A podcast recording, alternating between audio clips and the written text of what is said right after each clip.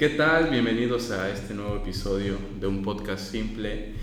Antes de empezar, quiero agradecer a todos los que nos escuchan en las distintas plataformas, eh, haciendo énfasis en Spotify, que es donde más, más gente nos escucha, y en Apple Podcast, que es donde mejores calificaciones recibimos de, de cada episodio. Y hoy me complace decir que contamos con un gran invitado y amigo, Abel Chagoya.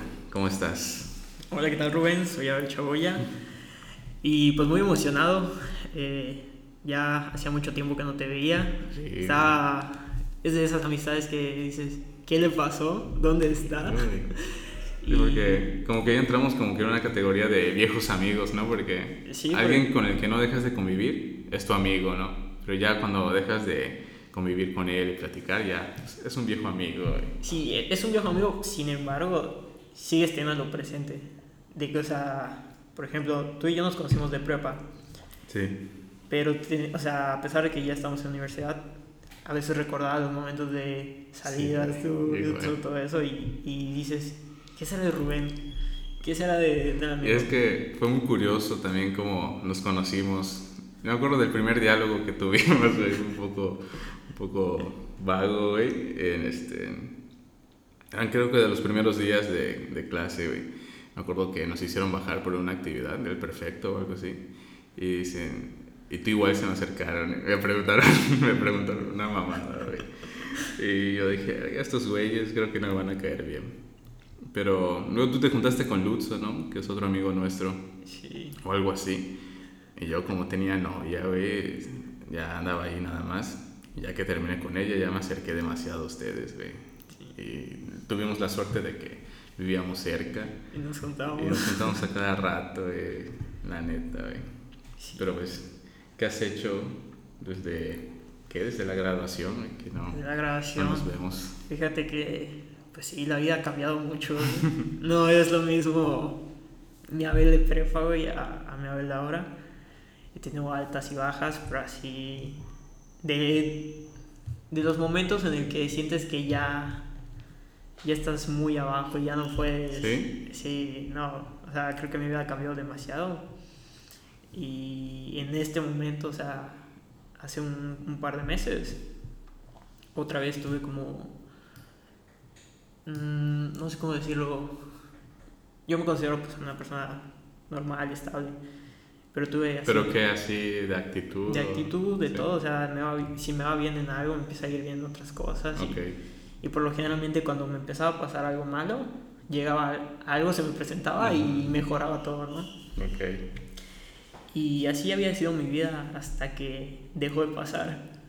O sea, fue, me pasó algo malo, me sigo pasando cosas malas, más, más, más. Así como esas cosas que luego ves desde afuera y dices, ah, no mames, lo hace porque quiere, ¿no? O cosas que jamás pensarías que te va a pasar porque estás acostumbrado a que a que algo te pase o a, que tengas la suerte de que Ujú. algo te rescate. Este caso fue muy diferente. Bueno, ya son dos ocasiones. La primera vez no sé si te dije que, que tuve un choque. Sí, me dijiste de un choque y solo supe de ese, creo. choqué y, y de verdad eso sí te cambia la vida totalmente, drásticamente. Tú dices, no, pues es un choque, yo igual que todos, sé que... O sea, pero fue un siniestro de tu parte, o sea, tú, tú chocaste. Sí, sí, sí, Ok. fue, fue mi culpa. No, pues eso sí, lo admito, ¿no? Pero eso fue un, un cambio radical en mi vida, me hizo más consciente de las cosas, porque en ese... Ok. Fíjate que pues, yo vivo solo con mi hermana y por temporadas vienen mis papás o algo así. Ok. ¿Eso desde cuándo comenzó a pasar? Desde prepa. Desde prepa. bueno, finales de, de prepa, cuando entré a la UADI y luego me cambié de, Ah, de carrera. sí, sí, es cierto. Se fue mi mamá, mi abuelito empeoró, o sea, Ok. todo. Entonces, pues me había alocado mucho en ese entonces. O sea, yo ya estaba de que fiestas, alcohol. Sí, porque tienes un, poco, un cierto punto más libertad, ¿no? Sí, pues, casa sola, todo eso. O sea, no Claro. tenía que pedir permisos. Sí. Y de cierta manera, pues fue un exceso lo, lo que me pasó y... Y después de eso tú dices, es un choque. O sea, yo soy de las personas que ven algo de, de fuera y dices, estás, exa- estás exagerando, ¿no? Sí, O sea, totalmente. que dices, si a mí me pasa eso, claro que no. Y ya me lo habían advertido, un choque es diferente, un choque no sé qué. Pero ese choque de verdad fue un trauma, o sea, un trauma que gracias a Dios lo pasé con mi hermana. Ok. Y así escalofríos, de la nada me entraba Te- por ejemplo, cuando ya pudiste volver a tomar un volante, ¿no sentías miedo, güey? Sí, no, ahorita manejo como abuelita, güey. Sí, güey. Así, aunque me dicen, písale o haces, no, Ujú. gracias, yo aprendí mi lección. Así que bueno, güey, o sea, por Sí. las malas, pero... Sí, pero, pero me refiero a eso, son los puntos qui- quiebres o sea, Sí. de tu vida, o sea, Claro, como picos, güey, en los que sí, las no, cosas no salen como esperas ni como crees que pueden pasar. güey. Justo. Y yo, yo he tenido experiencias igual de ese tipo de, con el coche. A mí me han, me han este, dado golpes dos veces, solo golpes, nada mayor. Uno fue un, un profe de la universidad, eh, el primero, y en el segundo fue recogiendo a mi hermana en la prepa, en el estacionamiento del Walmart. Me dio otro la puerta, pero a pesar de que fue una cosa muy pequeña, sí luego cuando ya después me lo traían del taller porque la puerta estaba abollada y tal, el- este, el, el- el chiquito, güey, lo, lo vuelvo a tomar y digo, me da miedo pasar por la parte en la que me dieron un choquecito, ¿sabes? En periférico fue donde me dieron por detrás, la altura de Temozón. Y imagínate, si este pequeño rocecito eh, me provoca este, no miedo, pero sí como, no sé, recuerdos, imagínate tú, güey, ¿sabes? Todo, todo salió bien, ¿no? O sea, nadie estuvo herido. Sí, gracias a Dios todo salió bien. Creo que mi único daño fue, además del carro, güey, fue se me rompió el pantalón. Pero a mí me reventó la bolsa en la cara, todo. Ah, ok, no me pasó absolutamente nada. De verdad, creo que ha sido mucha suerte eso. Y fíjate que es, es algo curioso que mencionas. Yo por fue Ciudad, Ciudad Cauquel, más o menos. ¿Por Ciudad Cauquel? Sí. Ahí la vez pasada crucé y enseguida se me erizó la piel de, de solo recordar el momento. Claro. Y digo, esto lo platiqué mucho con, con un amigo de, de México que vino. Sí. Yo le decía, no, es que pues sí fue mi culpa y yo hice esto, pero si, hubiera, si no hubiera hecho esto, hubiera pasado diferente, Sí. no estaría pasando estas cosas. Fíjate que él fue, me dijo algo que, que sí, sí me levantó, sí me, sí me hizo pensar un poco más las cosas. Y él me dijo que si a eso me, si eso me iba a pasar, ya estaba predestinado para mí Ok. yo no iba a poder cambiar las cosas. Y es algo, pues obviamente, no hay una máquina del tiempo. Claro. Pero si te das cuenta, o sea, él me dijo, sí, tenemos el libre albedrío, pero hay cosas que Sí, como que están como que determinadas, ¿no? sí. Hasta cierto punto. O sea, está- están hechos para ti, para que te pase algo y, Y te aprendas. haga- sí, aprendas, o sea, tienes que aprender la lección. Y ya a partir de ahí, pues mi vida fue un poco más mesurada. Más tranquila, aterrizada, sí. ¿no? Sí, o sea, totalmente. Creo que, que un poquito más maduro. Eso es, eso a mí me gusta mucho, por ejemplo, de las, de las lecturas, güey. Pasa que las mejores cosas que te suelen pasar es después o durante, por ejemplo, cuando te pasa algo muy malo, solo recuerdas lo bueno, güey. Cuando te tienes tapada la nariz, dices, hace unos días respiraba toda madre, güey. ¿Sabes? Ya ahorita que comencé a salir a caminar, güey, y decidí correr dos días, mi rodilla se dio, güey, ¿sabes? se venció Y y... recordabas ese momento. Sí, dije, no, yo me sentía sano, me sentía puro, güey. Y, y sí, güey, tienes que recordar. A mí me gusta mucho decir que, por ejemplo, un poema, güey, un poema, el más bonito, güey, debe ser escrito en las circunstancias más horribles, güey. Porque es cuando más recuerdas y sientes. Y, y aprecias las cosas que Y, tenías. y sientes así muy claramente todo eso bueno que te ha pasado, güey. Sí. Cuando te va mal. Mira, justo e- ese, ese tema está muy bueno. Justo ahora estoy de roomie con Jorge. ¿Con Jorge igual? Sí, porque Ok. mi, mi mamá se fue, entonces Ok. me, me pasé ahí este mes nada más.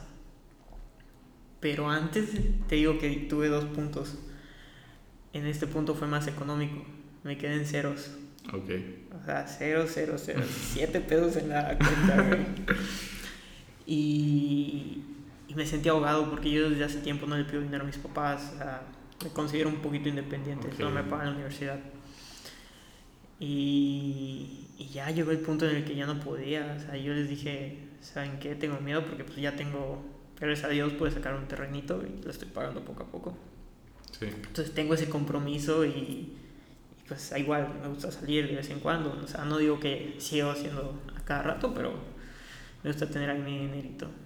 Entonces, o sea, yo decía, estoy salado para todo, me están saliendo, pero mi teléfono, me quedo sin dinero, eh, eh, otras cosas. Ah, cambié de teléfono y el teléfono se echa a perder.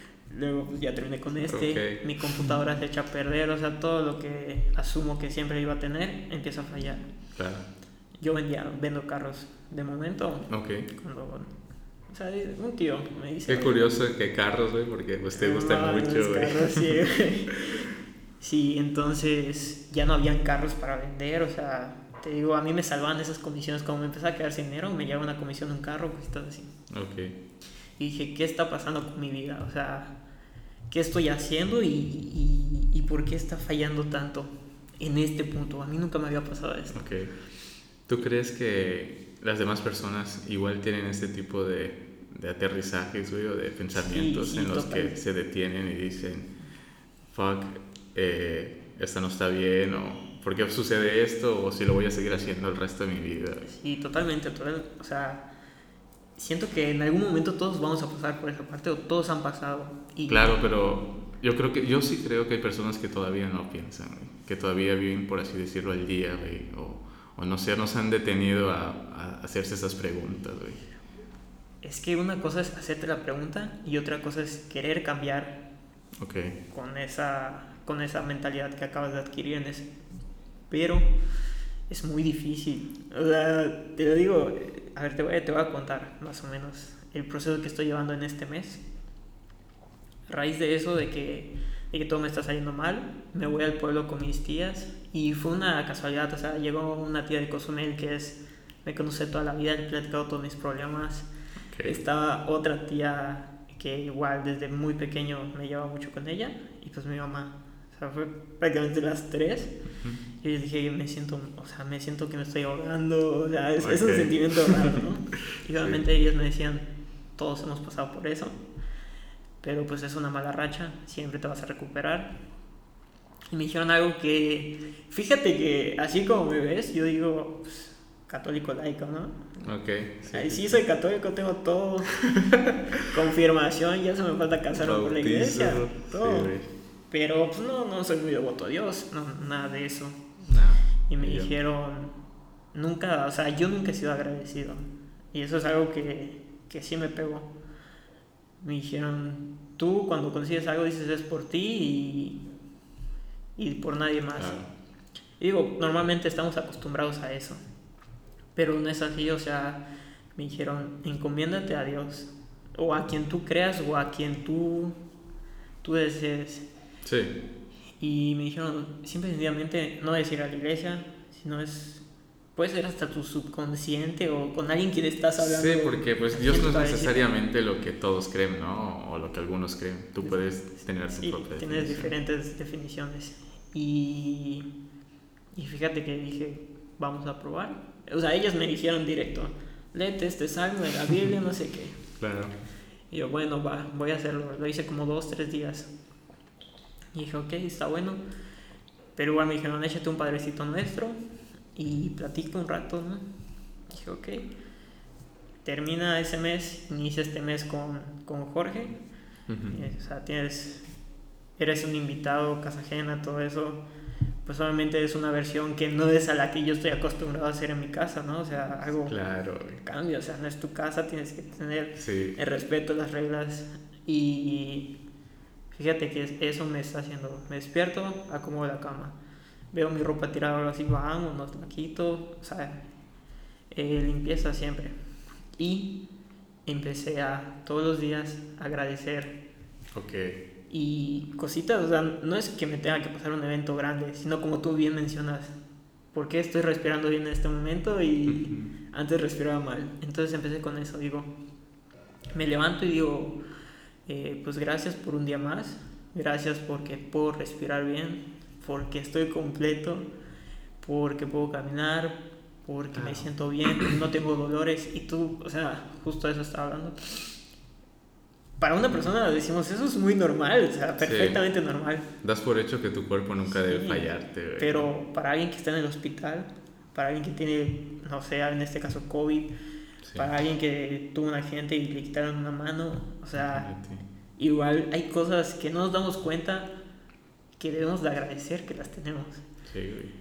Entonces, creo que en este momento me ha estado yendo bien, gracias a Dios ya económica, mental y, y socialmente me está yendo bien. Y, y siento que es, o tiene algo que ver esa, esa gratitud que le estoy dando, porque yo le agradezco a Dios, al mundo y a la vida. O sea, digo, gracias Dios, gracias vida, gracias Sí. por esto. Entonces, digo, puede que suene eh, algo, algo muy simple, algo que dirías que no. Sí, algo que Pero a mí no, me está, está. o sea, a mí me funciona y, y creo que es algo que quiero ya tenerlo de hábito y, Claro. y ver qué sucede, porque fíjate que, que es muy bueno. Sí, yo, yo creo que eh, todas las personas deben ser conscientes en ese aspecto porque yo veo muchas veces a gente que no está aterrizada, por así decirlo, ¿no? O opina cosas que la verdad no, no son del todo correctas porque es- se ocultan en su opinión, o sea, dicen, es mi opinión y pues Eso respalda. exactamente es... Mi humilde opinión. Exacto. Y eso es otro tema, güey, porque yo considero que ninguna opinión es humilde, güey. Puesto que humilde, mucha gente cree que es un estatus económico, un, no sé, una clase social a veces, güey. Dan por hecho que la gente que no tiene dinero es humilde, ¿no? Y pues no tiene que ser así. Un- alguien con dinero puede ser humilde, güey.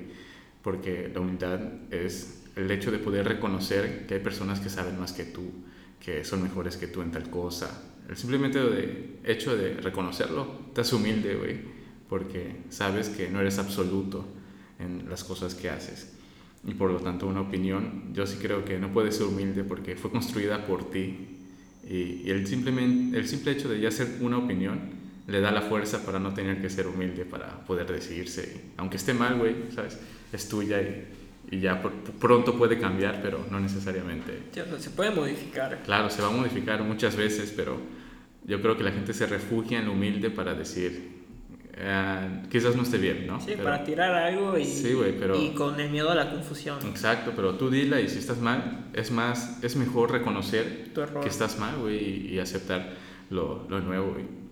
Hace rato estabas mencionando el de que no somos las mismas personas de ya hace tres años, un año, güey.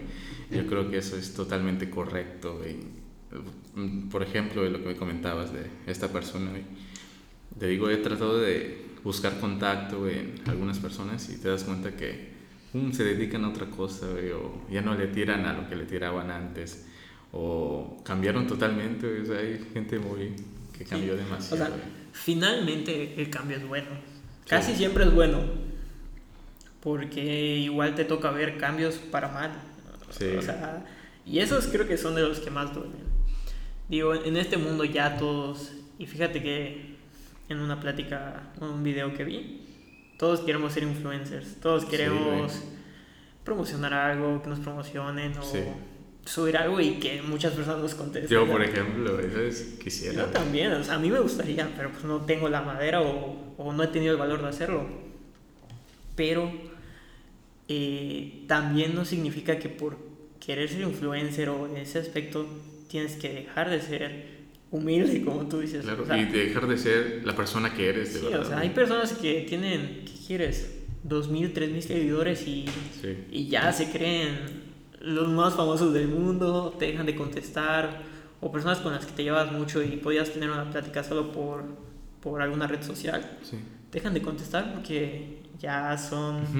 influencers, dices, ok, solo que acuérdate que cuando tú no eras Sí, nadie, totalmente. éramos amigos antes, o sea, siento que sí puedes cambiar y, y ser alguien exitoso, pero siempre tienes que acordarte que, o no, no acordarte, porque ya sería como atarlo a, a una persona. persona, sí. No sé, sería algo como pues, no perder tus, tus raíces, tus, Sí, yo tus creo principios. que va en el aspecto que luego lo que muestras en redes sociales, por ejemplo, no es la persona que eres de verdad. güey. Subes cosas que crees que le pueden gustar a los demás. Subes cosas que, por ejemplo, TikTok es un gran ejemplo. Hay, hay un trending, ¿no? tienes que hacerlo en menos de 24 horas porque pasando esas 24 horas otra cosa va a estar de moda, güey. Entonces constantemente tu persona va cambiando, pero eres un personaje. ¿Hasta qué punto tu personaje influye dentro de tu vida y, y no al revés? Que siendo tú consigas todo lo que tienes. Sí, pero fíjate también que puedes perder la personalidad. O sea, puedes perderte totalmente. Sí queriendo ser alguien o queriendo crear un personaje. La aceptación. Y, y, tú te pierdes totalmente, o sea, dejas de ser tú. O sea, no sé. He visto, te lo juro, que ya me ha tocado que, no sé, llega alguien nuevo, te quieres llevar con él y tú cambias totalmente y adaptas sus costumbres. Sí. Y después es como llega alguien nuevo y te cambias a otra persona. Ujú. Y la persona que tú eras antes de que todos ellos llegaran ya no existe, ya no puedes volver a ella. Sí. Y es feo porque los que están o los que te ven de lejos o tus amigos más cercanos que te conocen toda la vida solo se pueden preguntar qué te pasó. O sea, Sí, ya no podemos cambiarte porque pues, eso no está bien. Pero perdiste tu, tu esencia, tu, Sí. lo que te hacía ser querido por las personas con las que te llevabas. o- Te llevabas antes, güey. algo así. Sí, es, es muy feo. Sí, es una transformación muy, muy difícil, pero justo en el, en el podcast pasado, en el que hablé con, con Piña, hay una parte en la que mencioné que constantemente la gente se está vendiendo, porque asumimos que una foto con demasiados likes es una buena foto, y una foto con muy pocas o cero, no necesariamente entonces tiene que ser una mala foto, simplemente no es apreciada por los demás como el que la subió, ¿no? Y ya viste que en Instagram puedes cancelar los likes, o sea, que no te salgan, que no los puedas ver y que la gente no vea los tuyos. Yo cuando lo vi dije, pues creo que lo voy a activar. Lo activé en ambos sentidos. Y así cuando veo una foto, solo veo que está la foto y que dos personas les ha gustado, tal persona y tal. Entonces ya pues doy like, güey, si me gusta o no. No me baso en ningún número. Y es que, por ejemplo, yo tengo 300 seguidores en Instagram. Y esos 300, solo 20 dan like, güey. ¿sabes? Son solo 20, es lo que promedian las fotos que subo. 20 likes. Sin embargo, no me siento mal por el hecho de que yo esas fotos las subo porque me gustan. Y esas mismas las elimino de mi carrete porque no necesito tenerla dos veces. Con que ya esté ahí, entonces me basta para poder verla cada vez que quiera. ¿Me explico? Eso es lo que la gente debería comenzar a hacer, güey. No, no a crear contenido que crea que le puede gustar a los demás, sino que a ti. Si te gusta, güey. Aunque es un poco erróneo también el hecho de que, no sé si has escuchado, trabaja de algo que te guste y no tendrás que trabajar el resto de tu vida, ¿no?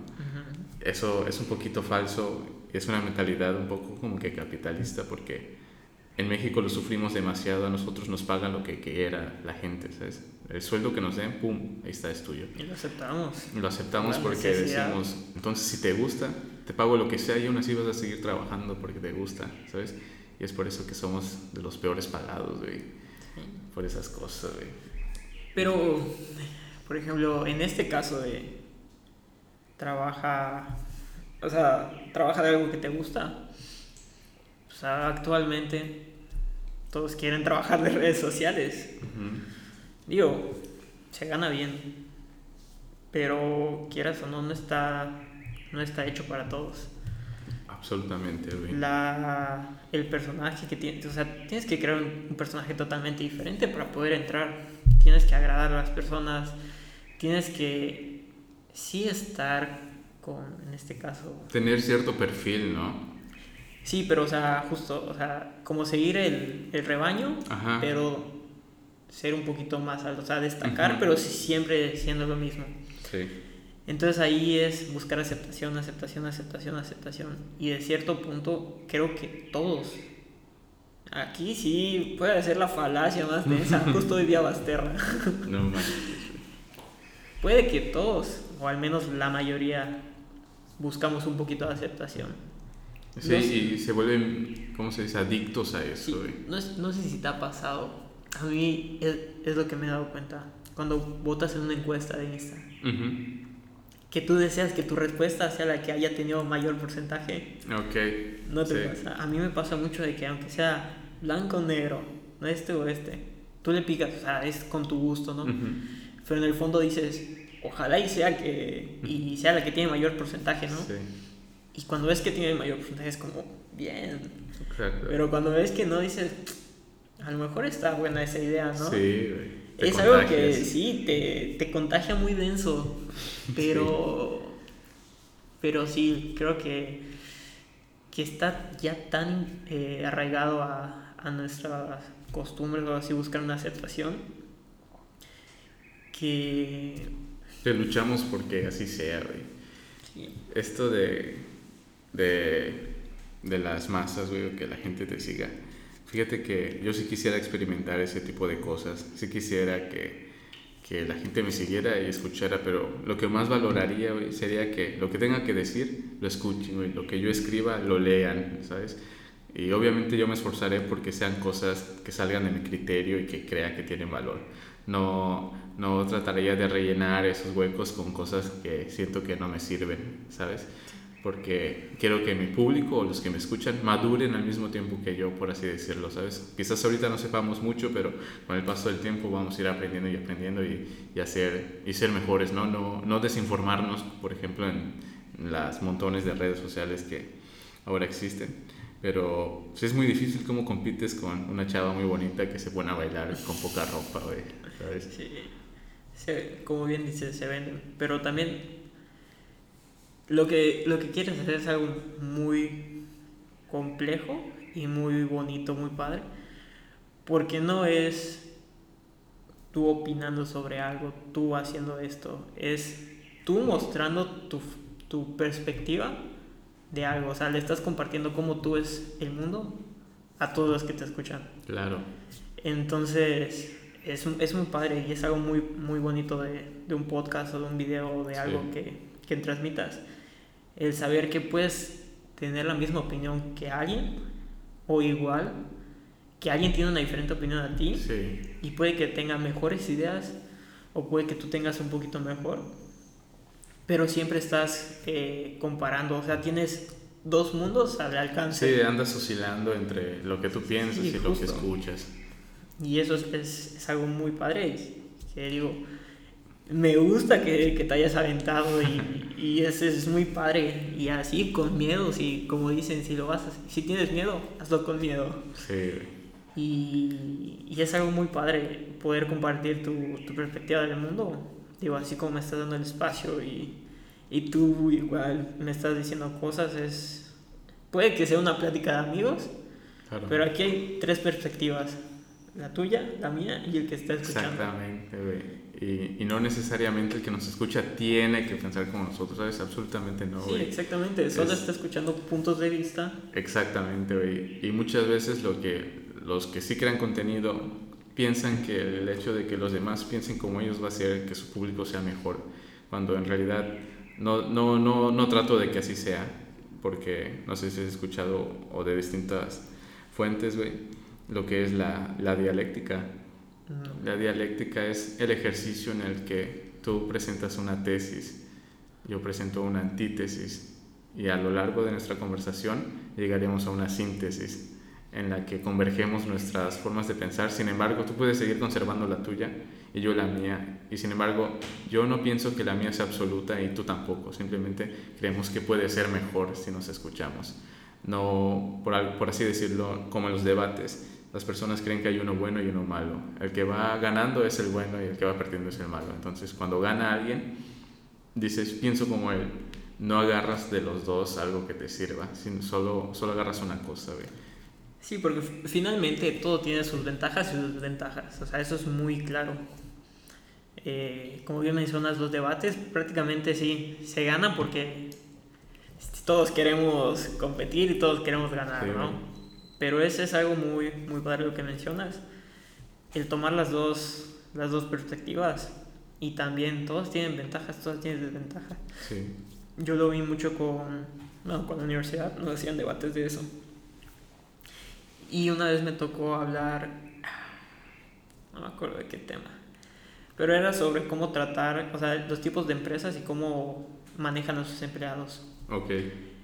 Y esto fue algo que me echó la culpa a mi equipo porque nuestra, nuestra postura era muy buena, o sea, no tenía debilidades. Entonces todos decían algo y enseguida le buscamos, o sea, el maestro preguntaba, ¿qué le ves de malo? Y todos decían, no, pues está fallando acá, tiene esto. Y todos, todos, todos. Entonces agarraron y, ya llegó la mía. Le expusimos, mi equipo, o sea, era una amiga y yo, todo bien. Y dijeron, ¿qué le ven de malo a esta?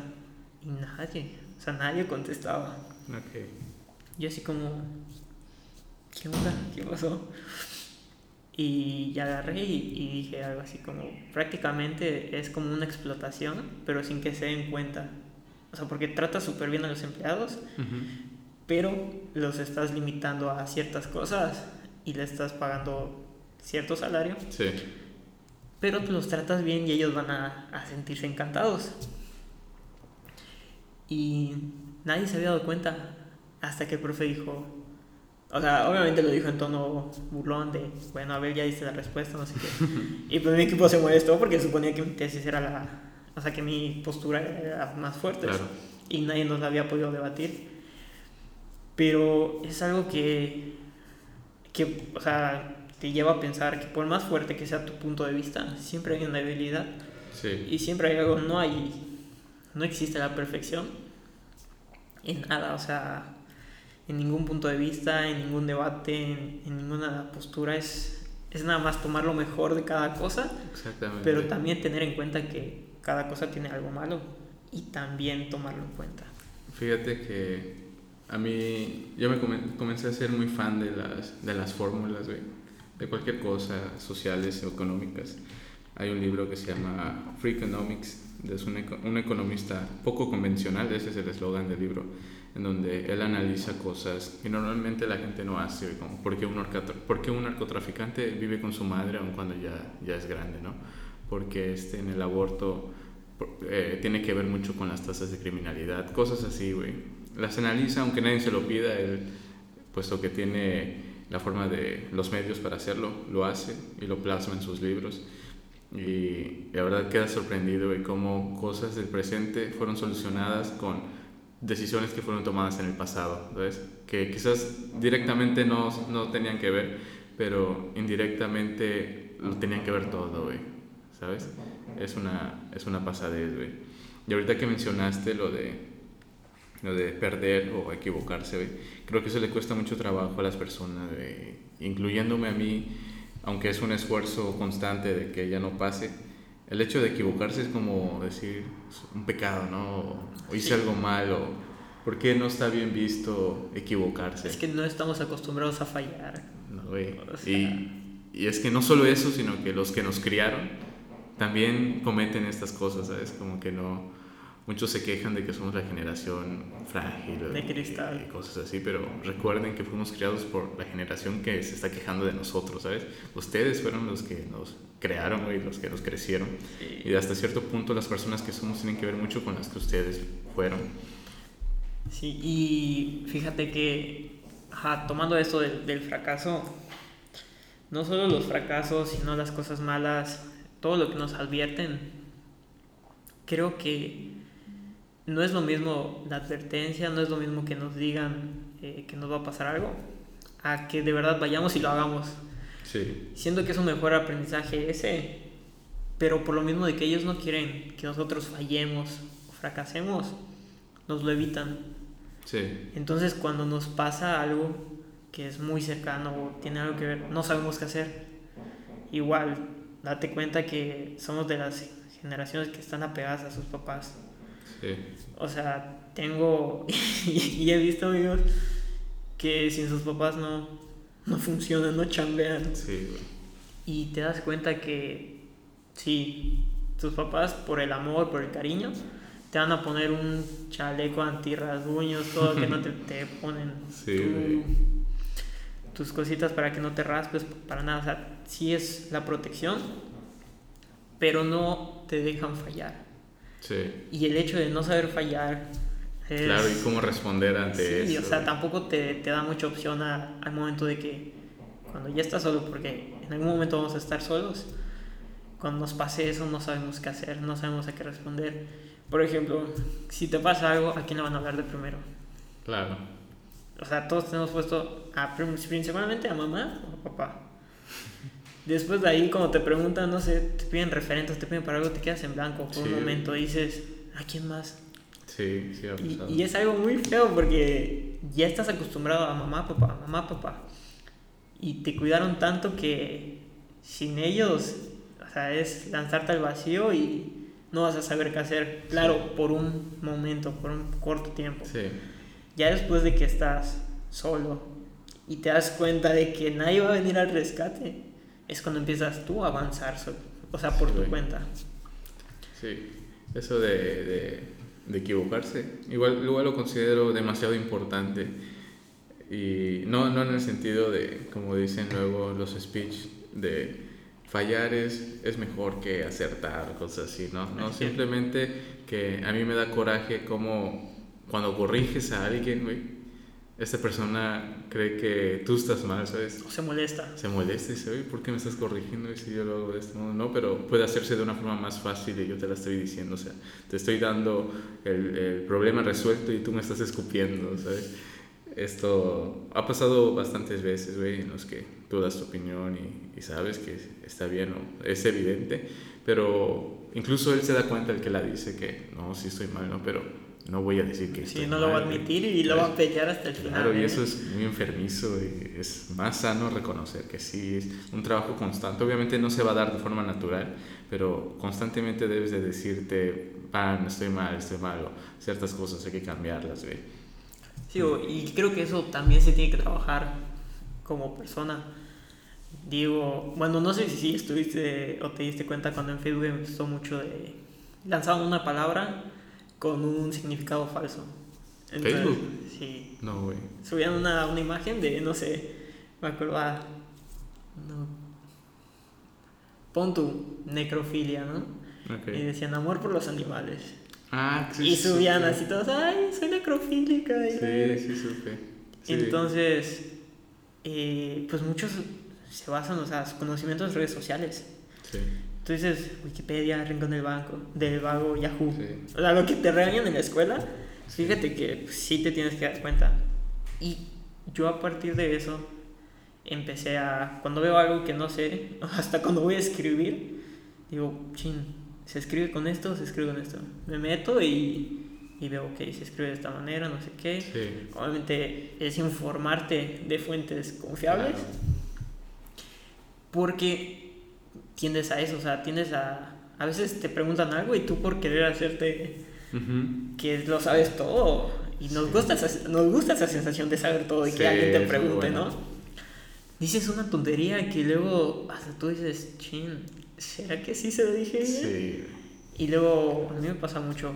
O sea, yo prefiero a veces contestar, no, no lo sé, a dar una opinión y quedar como un payaso. O sea, y es algo muy importante el reconocer tu error. Digo, yo me considero que conmigo puedes decirme algo y, y si digo, ¿sabes qué? Creo que yo estoy mal, también si tú estás mal, pues podemos llegar a un arreglo. Pero yo no soy aferrado a, a tener una opinión y que esta es la que, sí, la, que va a salir. absoluta. Sí, para nada, güey. Digo, está bien debatir, así como bien dices, siempre hay que tomar los mejores puntos.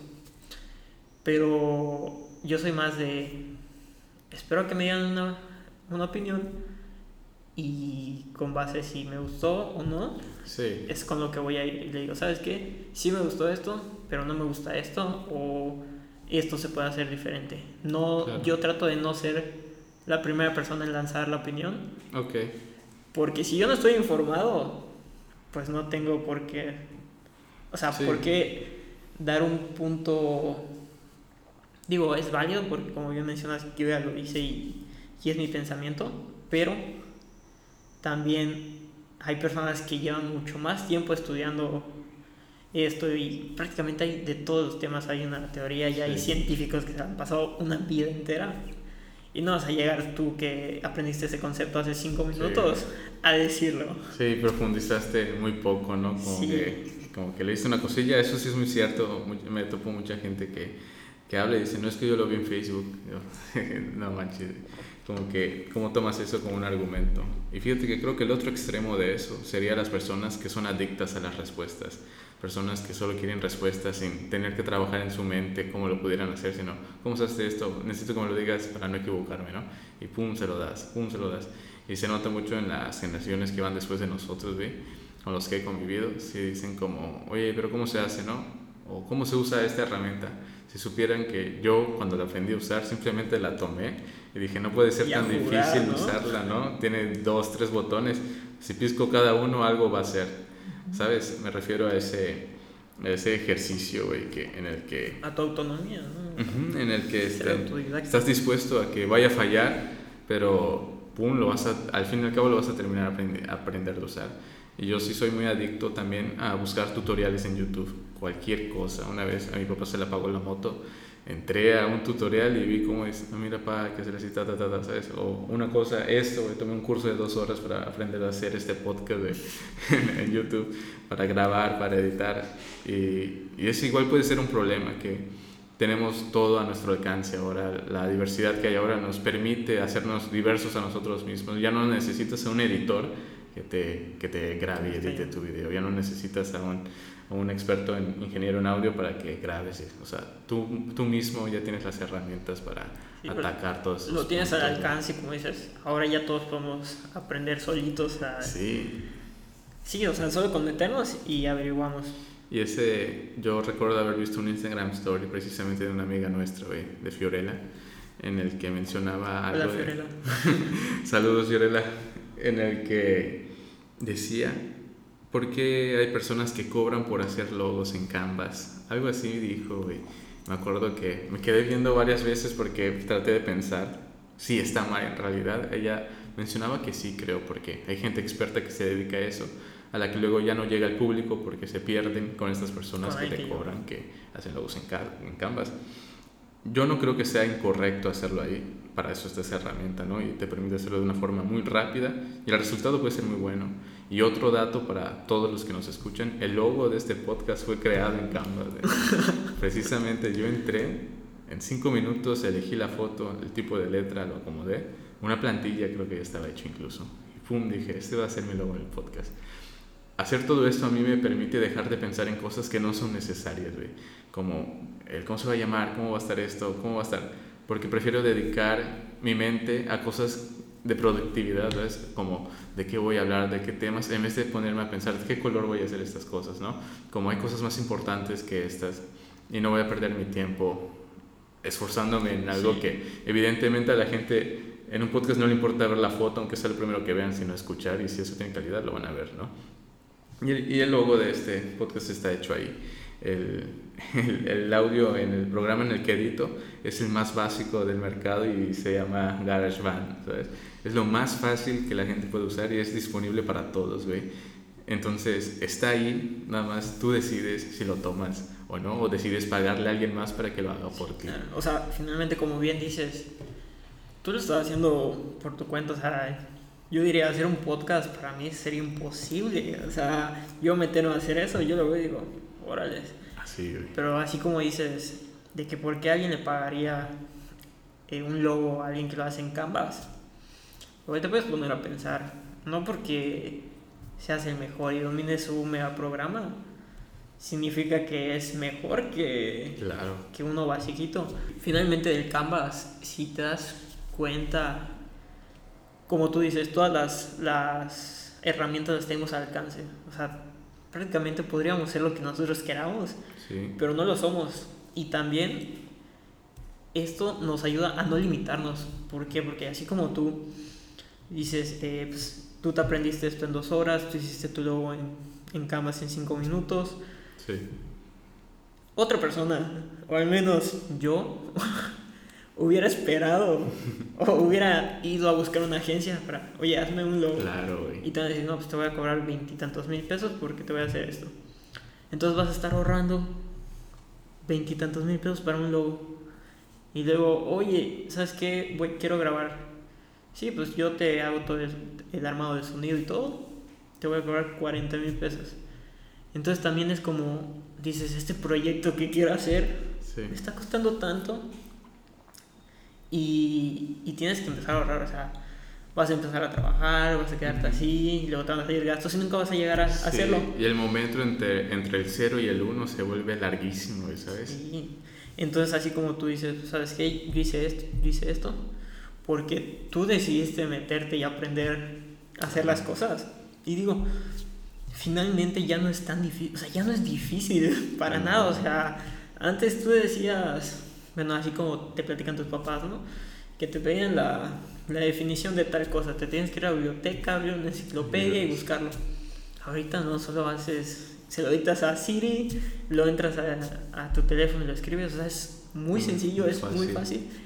Y creo que eso nos está quitando las limitantes que teníamos antes. O sea, en este momento alguien más podría estar creando un podcast con esto que le dijiste. Sí. O sea, nada más es cuestión de cambiar la mentalidad y decir, lo voy a hacer hoy, o lo Claro. voy a hacer.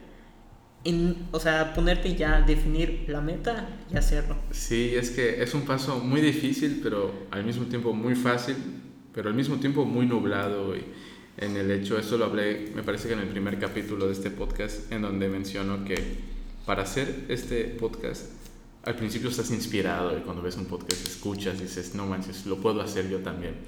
Eh, te pones a investigar y te das cuenta y dices, ok, hay, algunos obstáculos en realidad, vamos a pensarlo mejor si lo quiero hacer, ¿no? Entonces lo sigues pensando, agarras fuerzas y dices, ¿sabes qué? Sí, pero ¿de qué voy a hablar? ¿no? O ¿quiénes van a querer venir si todavía no soy nadie? ¿O qué, qué este, de qué, cómo voy a entretener a la gente? O cosas así. Entonces este, tuve que eh, recibir más contenido, inspirarme más, porque considero que eso es necesario. Recibir fuentes como para que tú en tu mente estés y ya lo puedas sacar, ¿sabes? Información, lo que sea. Y así fui poco a poco agarrando más motivación y ya llevo bastante tiempo güey, queriendo hacer el podcast. Compartía con Piña, que ha sido de las personas más cercanas a este proyecto, en el que les decía, ¿sabes qué? Voy a hacer esto voy a hacer esto. Y me causaba tanta satisfacción el hablar nada más del proyecto que simplemente ya no lo hacía, güey. ¿Sabes? Eso se llama crack mental, güey. El simplemente hablar de esas cosas y, sen- y sentirte satisfecho cuando no lo has ejercido. Es un virus que creo que varios tenemos, sobre todo yo. Y como te repito, es una constante lucha para que esas cosas no pasen. Pero yo creo que lo que la tecnología nos está dando el día de hoy es un empoderamiento muy cabrón, güey. O sea, como no te imaginas, nos da las herramientas para hacer lo que sea, lo que tú quieras. Y me pregunto, este, es tan fácil hacerlo que cualquiera lo puede hacer. Y yo no me, no me quejaría tanto en el, en el tema que mencionó Fiorella en ese aspecto de Canvas, porque yo no culpo al güey que está cobrando por hacer logos en Canvas. Culpo al güey que está pagando por ello, cuando él mismo lo puede hacer, ¿sabes? Es, si lo ves de esa forma, es perezoso, o sea, es- lo tienes ahí, es Sí, gratis. prefieres pagar para que alguien haga tu chamba. O algo ¿Crees- que tú podrías hacer. Sí, güey, ¿crees que las cosas siguen haciendo como que hace 10 años, güey? O sea, ahorita tú puedes, güey. Y es más culpa de él que de la persona que lo hace, porque la persona saca provecho de las pocas cosas que sabe hacer. Sí.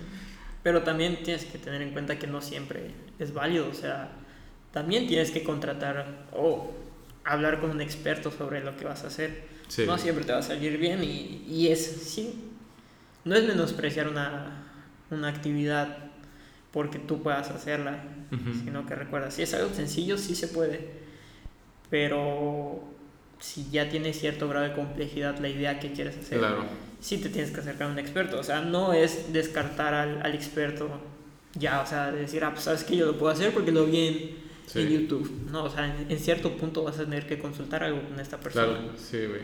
¿Por qué? Porque esta persona ya dedicó mucho más tiempo que tú a, a, pues a Sí, esta y si es bastante complejo, lo que tú harías que en una semana él se lo va a hacer en un día, güey. Sí. Y como bien dices, esta parte de- del crack mental, Sí. dijiste, creo que sí muchas personas estamos sumergidos y, y yo me considero de esas personas totalmente, absolutamente. Sí, es, es algo que, que me están ayudando a cambiar. Y ya, o sea, tengo las cosas, las puedo hacer, pero no las hago ¿Sabes? O sea, por ejemplo, justamente ayer dije, eh, mañana voy a salir a, a ofrecer lo que, lo que voy a vender, ¿no? Y no lo hice. Estás acá.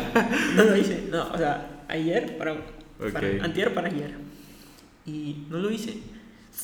Y dije, ¿qué onda? O sea, y, y así te la pasas posponiendo, posponiendo, posponiendo. Sí, güey. Que finalmente eso se queda en una idea. O sea, en este momento las personas, el emprendimiento es lo mejor que se puede hacer en este momento. Sí. Es ya aventarte y que sea lo que Diosito quiera, para bien, para mal, pero siempre, o sea, vas a aprender o, o vas a ganar. Sí. Digo, el fallo es inevitable, en algún punto va a pasar. Sí, no es como que voy a fallar o no, sino es cuándo. güey. Sí. Y también puede que tengas la mejor idea, pero no la estás haciendo y te estás tardando. Y somos muchas personas en el mundo. Alguien más se le va a ocurrir tu idea y esa persona puede que se aviente antes que tú y te gane. Y te gana. Entonces, sí, creo que muchos... Bueno, yo estoy en ese crack mental. Lo voy a hablar de mi, de, de mi perspectiva, o sea, Claro, yo, yo, yo, porque tampoco quiero Sí, no hay que generalizar. los que están escuchando, que sí, yo digo, quiero hacer techo, ya tengo mi libretita y tengo apuntado mis cositas que quería hacer, pero luego digo, ¿cómo lo inicio? O luego digo, por ejemplo, en este caso, el, el que voy a hacer, pues ya tengo el pedido, o sea, me pedí maicitos Ok. y tengo ciertos lugares de distribución que quiero hacer Ujú. y ya las tengo. ¿Y sabes qué estoy haciendo? Me los estoy comiendo. no los estoy vendiendo, me los estoy comiendo. Y, y, Ok.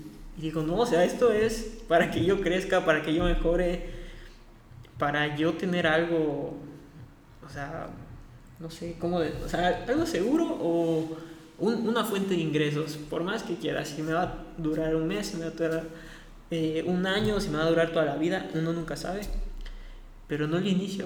Y, Sí. y ya tengo todo, o sea, tengo todo. Y si te das cuenta, todos tenemos todo para iniciar, así como bien mencionas, lo tenemos todo en internet y Sí. podríamos iniciarlo, pero no lo hacemos. Sí. O sea, es, es muy difícil pasar el, Entre el hacer- 0 y el 1, güey. Eso, Claro, entre no hacer nada y comenzar a hacerlo todo, Sí, uno es un chingo, ¿eh? Sí. Y Y- fíjate, sí, No, no, adelante. te iba a decir que este, esto que mencionaste de el, el por qué no hacerlo, o lo tengo todo y no estoy haciendo nada, fíjate que hasta ya tiene un ratito que lo comienzo a hacer. En prepa lo hacía, pero de una forma bastante vaga, escribir, güey. Eh, eh, comencé a leer, creo que en tercero de prepa, güey, cosas que me gustaban y al mismo tiempo escribir. Y fíjate, es muy común que cuando antes de que escribas en tu mente se te ocurre una gran idea, güey. Apenas la escribes, dices, es una mierda, güey. No vale la pena que la gente lea esto, ¿sabes? Y tú, y con el paso del tiempo y el ejercicio, porque la razón por la que lo hago, o sea, lo que lo escribo, es por el ejercicio, por el hacerme mejor cada vez y saber cómo actuar ante esa, ante esa situación. Y escribo y escribo y escribo. Y, y luego lo leo, lo leo. La cosa a lo que voy es que nunca nada de lo que pienso va a ser, voy a creer que es tan bueno como para escribirlo, ¿sabes? Jamás, güey. Jamás algo que pienso es tan bueno como para que yo diga, esto le va a gustar a todos, ¿sabes? Jamás, güey. Entonces, yo, al, al igual que este podcast, creo que las cosas hay que hacerlas incluso y, y darlas por terminadas a veces, incluso cuando no es así, güey. Porque si dices, es que no está al 100%, está al 75%, güey.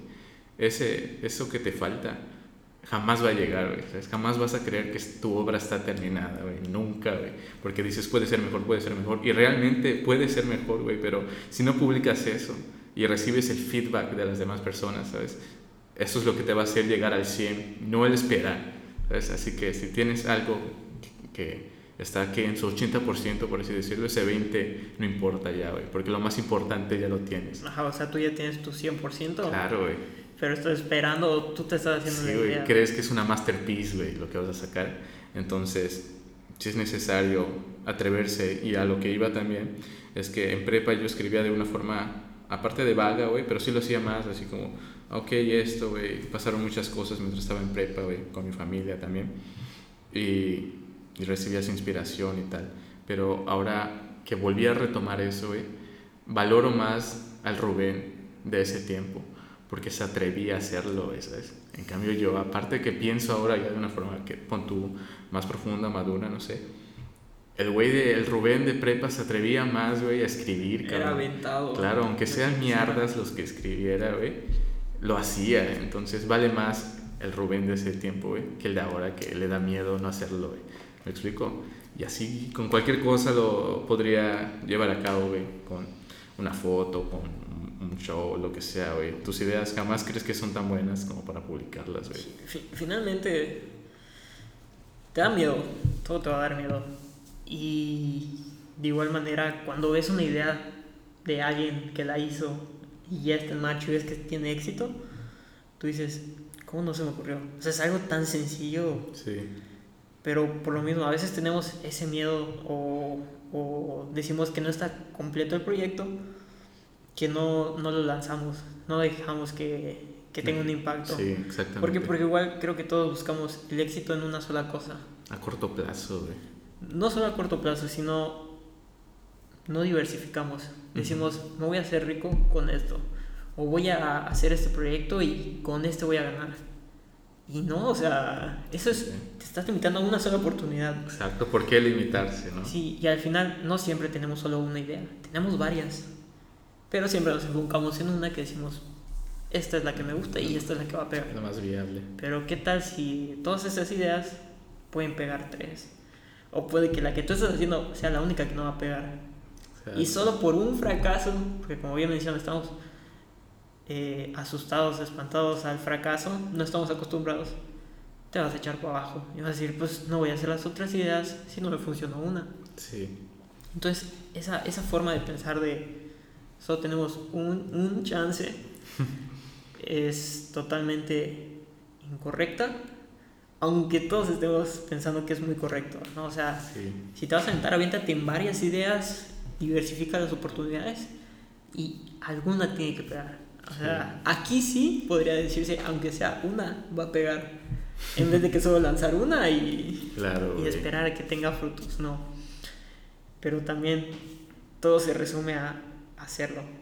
Sí, Ah, ey, Volverlo realidad creo que es el paso más grande que tenemos que es, hacer. es el más grande, güey, pero también yo sí creo que igual el, a corto plazo es un término muy importante porque los mexicanos estamos acostumbrados a que si un cambio es a largo plazo, no es un cambio, güey.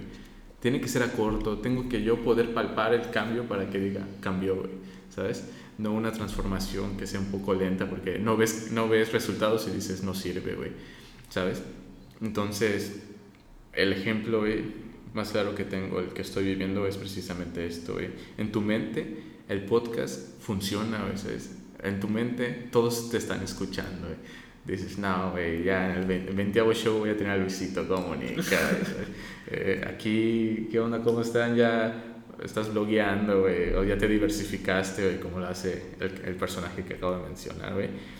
Y, y realidad, la realidad es que no, güey. Ya con toda la tecnología que hay, puedes ver cuánta gente te escucha, güey. Cuánto tiempo pasan escuchándote. Y, y si dices, es menos, muy poco de lo que yo creí, ¿sabes? Dices, la gente no me está escuchando. ¿Qué quiere decir? Puedes interpretarlo de muchas formas. No les gusta, eh, no les importa, o no es de buena calidad lo que haces. ¿O no les ha llegado tu contenido? Exactamente, güey. Hay demasiadas respuestas, güey, para como para que solo ataques a una. No me escucharon, ah, voy a pagar un montón de dinero para que Anuncios todos. en todos lados. ¿Sabes? Sí, güey. Entonces, hay que ser fuertes, güey. Hay que ser, este, un poco más, este, no sé, estar ahí aguantando, güey. El fracaso, güey, porque el hecho de que no te escuche la gente que quieres ya es fracasar, ¿sabes?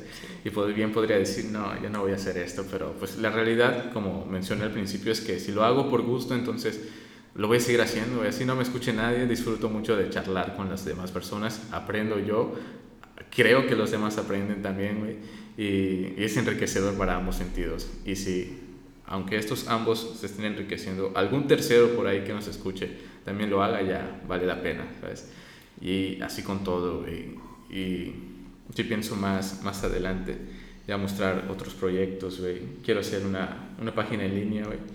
Ya vi cómo, ya me vi otros tutoriales, güey. Y lo voy a hacer y me acuerdo que mi hermana me dijo, ¿y por qué no dices a uno de tus amigos que estudia software que te la haga? Y dije, es que fíjate, si yo le digo, oye, fulanito, necesito que en vez de este tipo de letra la cambies, güey. Aguántame, güey, estoy en una fiesta, voy a hacer. Aguántame, estoy con mis papás, ¿sabes?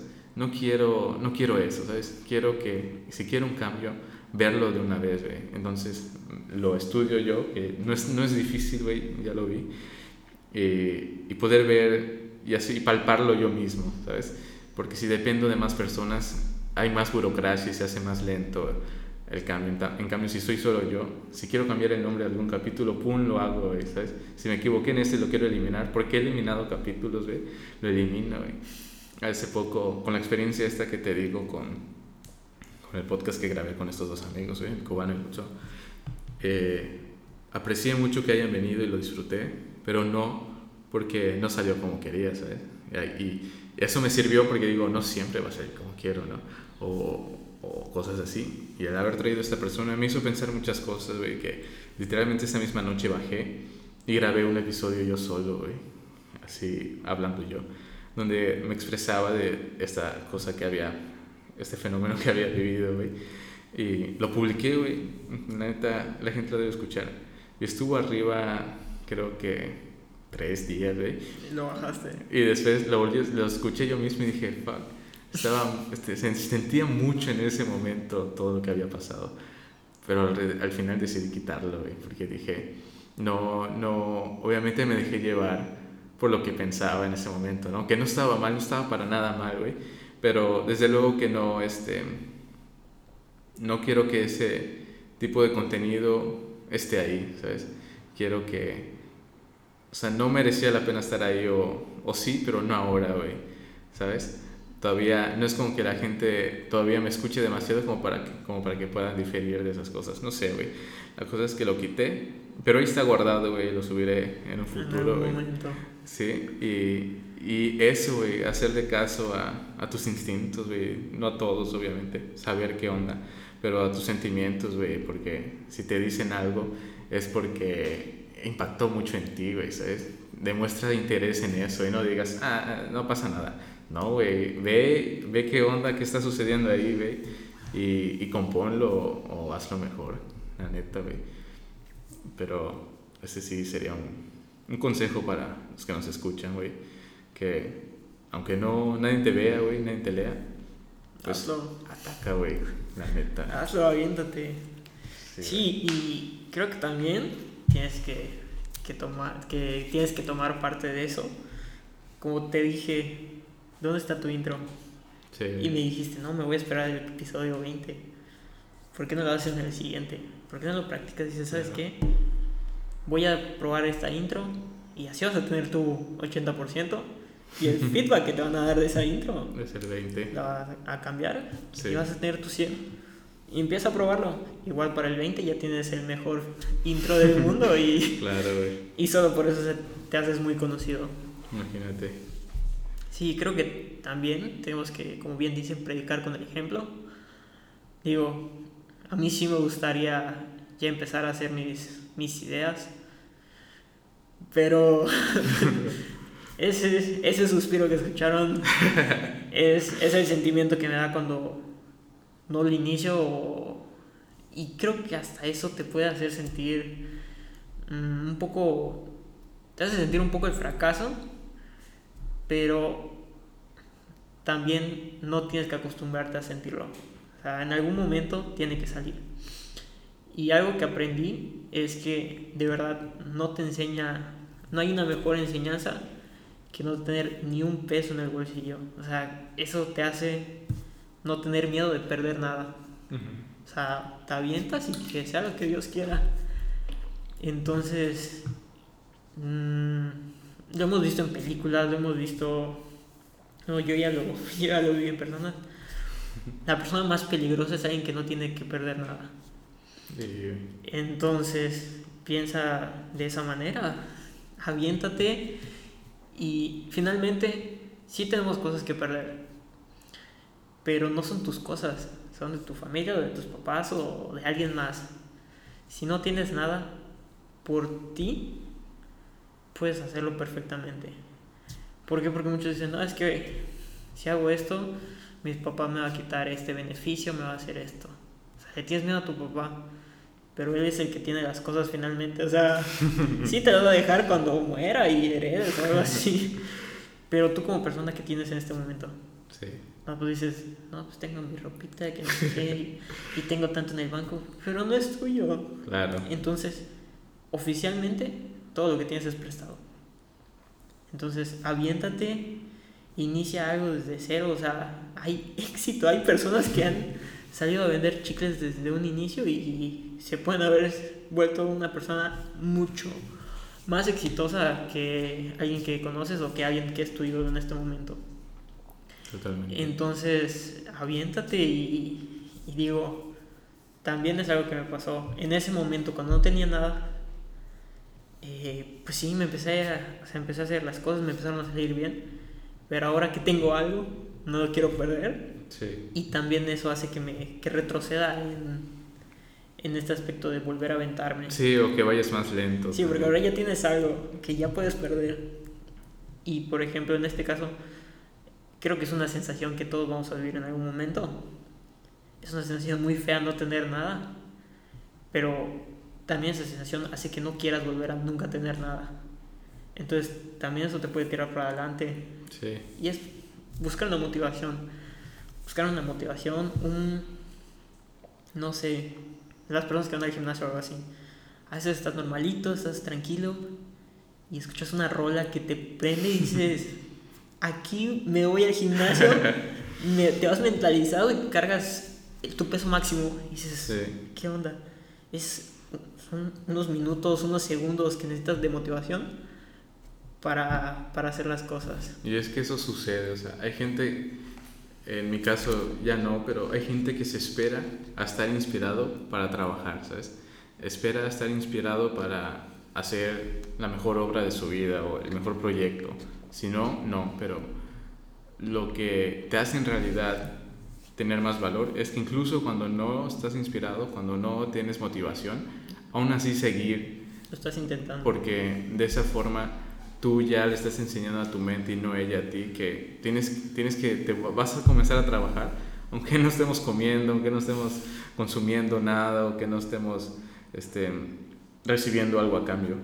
O sea, es, este, es más, o sea, hay que tener la fortaleza para poder seguir escribiendo y seguir narrando, teniendo ideas o, o yo veo contenido de pronto que está grabado en 4 píxeles, está grabado de la peor forma, el audio me lastima los oídos, pero dicen cosas interesantes, entonces lo escucho porque sé que los demás de mi edad no lo van a hacer, ¿sabes? No van a abrir ese video porque se ve muy mal, se escucha feo, la gente no es, no es físicamente atractivo, no lo van a abrir, entonces esa información queda muerta ahí. Entonces, entonces yo lo voy a consumir, yo lo voy a, a reflexionar y yo lo voy a compartir, porque quizás puedo ser el medio que lleva esa información hacia ellos. Y, de esa forma pues genero, genero contenido también y aprendo demasiado. Y otra cosa que habías mencionado, que mencionaste ahorita de la gente que tiene éxito, yo, yo tenía una conversación con nuestro amigo este que ya mencioné, Lutzo, hace mucho, eh, me acuerdo, estábamos en su coche porque él me llevaba y traía de la escuela, El mejor golfito. en el que decía, es que mi papá tiene un amigo que, pues, de la nada, güey, ya hizo lana y tal. No me acuerdo de qué era, un rancho, no sé, constructora, la verdad no me acuerdo. Pero yo en ese momento le dije, tuvo suerte, güey. Y él me dijo, ¿cómo va a ser suerte? Le chingó, güey, le chingó y por eso está en donde está. Pero en ese momento no había pensado demasiado. Ahora, güey, me remonto a ese entonces y ya tengo un nombre para eso, a lo que yo no conocía. Y es que creo, a lo que yo me refería es que hay un montón de factores que esa persona no controla, que lo hicieron llegar a donde está también.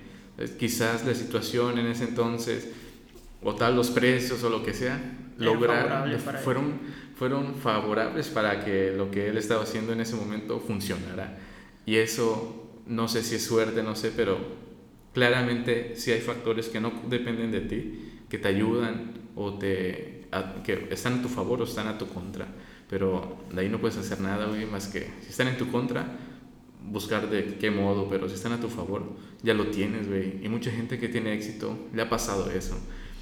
No había lo que en este entonces sí, entonces fueron los primeros, o no sé, güey. pero si hay cosas que no controlas y, y también eso debes de tener en cuenta. güey. Como bien se mencionó al inicio del podcast, a veces las cosas están predeterminadas para que te pasen. Sí, Simple y sencillamente son factores que no controlas y que nadie o no se ha descubierto cómo se va a hacer.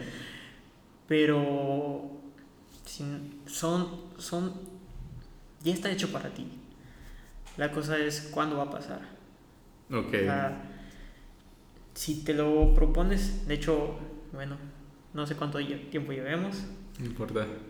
hay una hay una ley que descubrí hace como bueno no descubrí que empecé a, a leer hace como unos cuatro días. Se llama la, la ley de la asunción. Ok, no sé si la has escuchado. No. asunción es de asumir. Entonces un poquito yo ya la tengo combinado con esto de, de ese pensamiento que tengo de que algo está predeterminado para mí tú asumes algo a un futuro o sea no sé vamos a poner un ejemplo sencillo no al fin de semana yo tengo mil pesos y así lo voy a estar pensando voy a tener mil pesos el fin de semana, voy a tener mil pesos el fin de semana. Y tu propio subconsciente, bueno, hablan mucho del subconsciente, es el que te va a ayudar a que eso pase. O sea, el simple hecho de asumir algo, Ok, tu mentalidad es la que te va a ayudar. Sí, o sea, cambia tu mentalidad y tu subconsciente también te va a ayudar a que eso pase. ok, como que... Pero tienes que asimilar que ya lo tienes y que ya te pasó Ok, ya te para que eso pase. Y es muy padre, es, es muy interesante esa teoría. Deberías de echarle un ojito y un, un día se podría platicar de eso. Es, es como, es como el güey que luego está atrapado en un lugar y dice, ¿cómo puedo salir? ¿Cómo puedo salir de aquí? Y creo que la CIA o no sé quién, güey, dice, no pienses de esa forma, piensa mejor, ¿cómo salir de aquí? Exacto. Asumiendo que alguna vez ya estuviste en esa situación y lograste salir, solo piensa cómo salir de aquí y así ven que el experimento sale bien porque el hombre actúa de mejor forma pensando que ya hizo cosas, ¿sabes? Sí. Y tiene mucho que ver, ¿cómo me dijiste que se llama? Ley de la asunción. Ley de la Asunción. No te avientes ningún video de YouTube porque te hacen dormir. Es mejor que la leas. Ok, Y es algo que estoy practicando ahí un poquito. Igual, ya, ya, le, ya le platiqué esto a Jorge. Y ahí lo, lo vamos a, ta- a tantear. ok, lo platican entre ustedes. No, lo acaba, a él se lo mostré ayer antier más o menos. Pero yo, yo ya llevaba un poquito más de tiempo leyendo. Y sí, lo, lo quiero practicar. Ok, estaría muy bueno. Y estoy tratando de... Digo, no es fácil asimilar algo y, Claro. y ya creértelo porque Sí. es, es difícil. Pero si poco a poco empezar con cositas pequeñas, creo que, que podría ayudar. Y digo, es, es muy interesante la teoría Ok. y de- deberías de leerla. Es, es- Fíjate que es ese, eso, eso que veo en tu rostro que pasa, güey, cuando algo que piensas, güey, quizás no sabías el nombre, pero descubres cómo se llama, lo llevas a cabo y funciona, güey. Ese momento en el que las cosas que pensaste funcionan, güey, tiene nombre y se llama momento de eureka. Es, es muy hermoso ese momento porque puta, todo lo que piensas, güey, y tal, funciona, lo logras aterrizar y dices, lo hago. Eso, eso es, güey. Muy pocas veces, quizás en nuestra vida a veces tenemos esos momentos, pero depende mucho de nosotros. Ahorita que estabas mencionando lo del destino, güey, ¿cre- ¿crees en el destino? O sea, ¿crees? O igual vamos a definir qué es destino para ti y para mí, pero podremos empezar ahí. ¿Cómo, cómo definirías el destino? el destino. Sí, no tiene que ser nada técnico, porque... Mira, la verdad creo que no se puede definir. Todos tenemos un concepto, pero, o sea, yo al menos en este momento yo no puedo definirlo.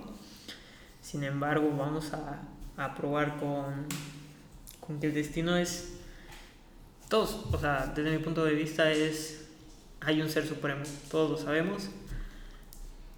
Y ese ser supremo tiene preparado algo que se va a seguir un camino para mí ese es, ese es el destino. Creo y no creo, porque es una postura muy, muy difícil el decir que tenemos libre albedrío, Ok. pero si te das cuenta también no podemos arrepentirnos de, nuestros, de nuestras acciones. O sea que siempre es solo un camino. No son varios caminos que puedes escoger. Pero claro, pero por ejemplo, imagínate entonces que...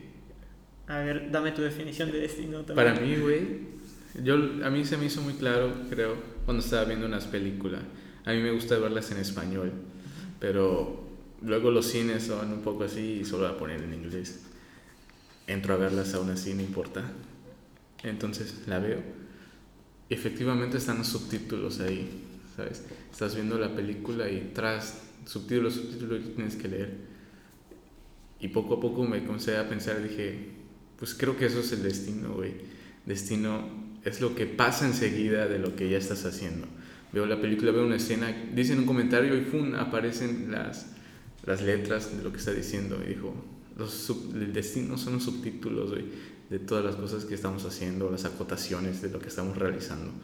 Por lo tanto, no creo entonces, pero obviamente es, es mi definición, no, no creo que ya esté determinado.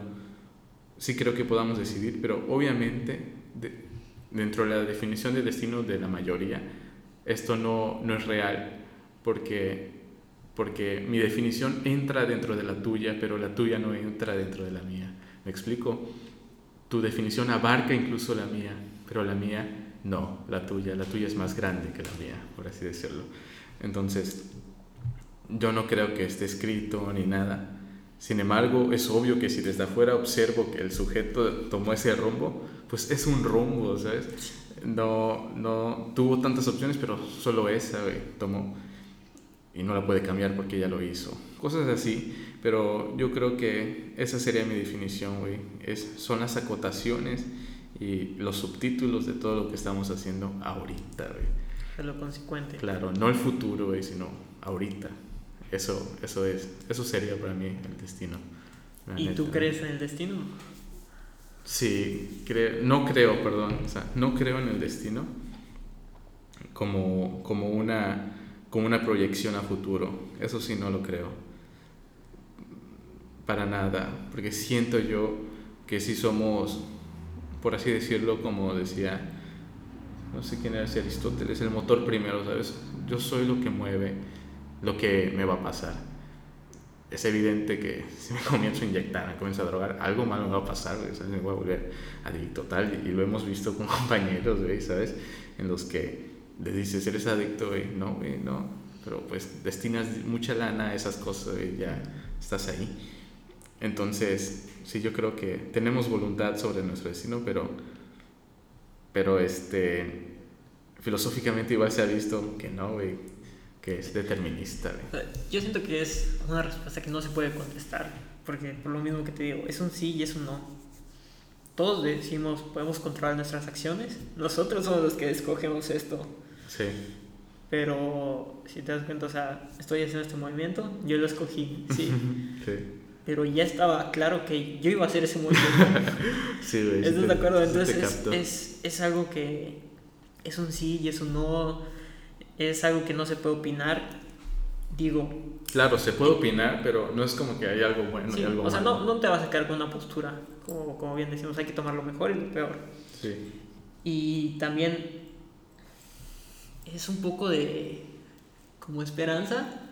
Como fe, ¿no? Sí, es un, es un poco de fe, porque también si nos limitamos a decir el destino nos, nos controla, también nosotros vamos a decir, pues ya o sea, ¿para qué me esfuerzo si es mi destino hacer esto o es mi destino no, no llegar? Entonces, teniendo, o sea, ese, también creo que entra un poquito la fe, la esperanza que tienes de decir, no, yo soy el, el que controla el destino, mi destino. Eh, te quitas la limitación. Porque, porque en este caso, si, si crees en el destino, te estás limitando a que ya está, ya está preparado para ti. Ok. Pero si dices que no hay destino, te quitas las limitaciones. Aunque el destino sigue estando ahí. sí, omnipresente. Ajá, o sea, la cosa es que no te limite el destino. Claro. Sí, porque si lo ves como una limitación, entonces mejor ni pienses que existe. Sí, o sea, ya dejas de, de animar. En ese caso, ¿tú crees entonces que puedas controlar el destino de alguien más? Porque siendo así, Imagínate que yo soy un loco, güey, que tengo una camioneta, voy, pum, me estrello contra otro, güey. ¿El destino del otro era morir atropellado por mí? Pues no, ¿no? ¿O sí? Es complicado. Es complicado, güey. No creo que alguien merezca morir de esa forma, sin embargo, sucede, güey, en la vida real. Entonces, no creo que su destino diga morirás atropellado por esta persona que decidió este, de forma culposa matarte, ¿no? A lo mejor estaba. A lo mejor sí, ¿no? Pero Sí, pues, es- como digo, en mi definición me queda claro que son los subtítulos, entonces lo que pasa en el instante es eso. y- Es un instante. Y, y, lo mejor que puedes hacer es hacer tu instinto cada vez mejor obedeciéndolo. Porque cuántas veces nos dices, chinga, si lo hubiera seguido, mi instinto estuviera bien. Pero recuerdas más las veces que fallas por no seguirlo. Entonces, con el ejercicio de hacerle caso, lo vas haciendo mejor y sabrás actuar mejor ante las situaciones que te presente. güey. Y fíjate con esto que dijiste, la orientación que tiene tu definición de destino. ¿Qué pasaría si mañana te cuentan otra narrativa, güey? Mu- Obviamente, como la que ya conoces, imagínate que mañana se te borra en cierta parte de tu pensamiento y te dicen, no, no quiero que las que nos escuchan crean que, que quiero cambiar su forma de opinión ni nada, nada más. Me gusta mucho hacer ese tipo de preguntas, güey. Imagínate que te dicen, oye, o sea, ya te borraron cierta parte de, de lo- de las cosas que crees. Oye, fíjate que hay una persona que dio a luz a una persona, pero esta nunca tuvo relaciones sexuales, sin embargo nació alguien y ahora vamos a rezarle a esa persona y nos vas, ¿sabes? Cambia un poco, ¿no? La perspectiva y la forma en la que te la están diciendo. Sin embargo, si te borraran tu mente totalmente y te lo contaran otra vez, la vas a creer porque te están explicando cosas que ahorita tú no entiendes. El, el cielo, las aves, todo. Y le ves sentido, entonces dices, va, vamos a creer. Pero poco a poco vas a ir a volver a llegar al punto en el que estás, donde ya existe tanto conocimiento, en el que creerás Y te vas a acordar que eso era Ajá, mentira. Y dices, eso era una mentira, pero eso lo estamos viviendo ahorita, güey. Y hay gente que sigue creyendo, ¿sabes? Desde luego que no trato de decir que las religiones y tal, no tengo ningún problema, güey. Está chido, pero qué loco, ¿no? O sea, Sí, es- es- está muy padre porque al final de cuentas nuestro criterio se forma con el conocimiento que tenemos nosotros. No es lo mismo que en este caso, me acuerdo que alguien, alguien me lo platicó, no sé si algún profe, de- Macerrita. creo que sí, cuando un bebé agarra fuego por primera vez. Ok, sí, creo que fue él. El bebé pues, es fuego, te llama la atención, lo agarras y te quemas. Y en ese momento el bebé ya sabe que el fuego te quema. Sí. Pero antes no lo sabía y para él se podría haber tirado sobre fuego y, Ujú. y él pensó que iba a salir caminando. Entonces, el conocimiento siempre va a formar el criterio. No solo el conocimiento, sino también las acciones que has pasado y la historia que has tenido. Claro. Porque finalmente, si lo hemos visto en varias películas, si tú le borras el pasado a alguien, y tienes un títere que no te va, no te va a pelear nada, no tiene criterio de las cosas. Entonces, sí, o sea, tener claro, tener presente todo lo que, por lo que has pasado, te hace... El sujeto eh, que eres hoy. Sí, ¿no? te hace el sujeto que, que eres. Y de, de la misma manera, el sujeto que eres ahora va a ser a alguien diferente en un futuro. Sí. Entonces, sí, retroceder a... a- bueno, en, en este, en este punto tocas la, la religión, ¿no? Sí.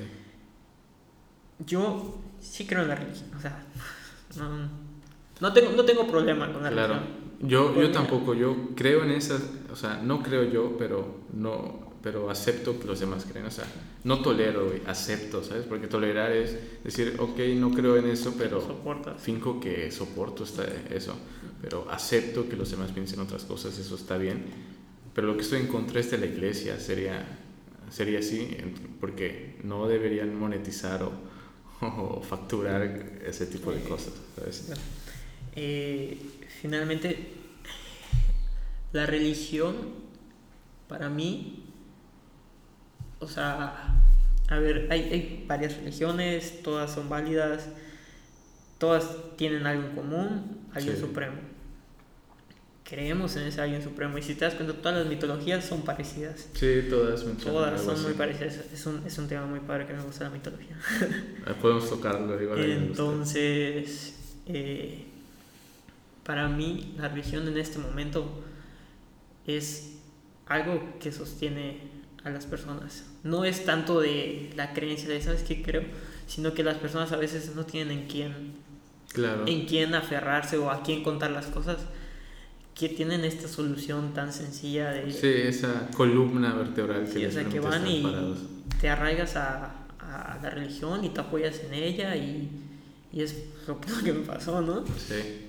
De que aunque no creas o, o aunque pasen estas cosas, buscas algo a lo que te puedas aferrar. Sí, Porque- es normal en los Sí, porque seres humanos. na- nadie quiere estar a la deriva. Nadie, absolutamente nadie. Entonces es, es un flotador, en este caso, al que todos están aferrados. Digo, sí está bien, hay, hay algunas personas que...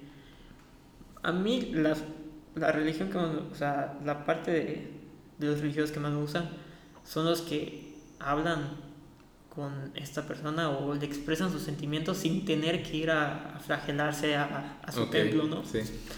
O decir, no, imponer las ideas, eso ya no me gusta tanto.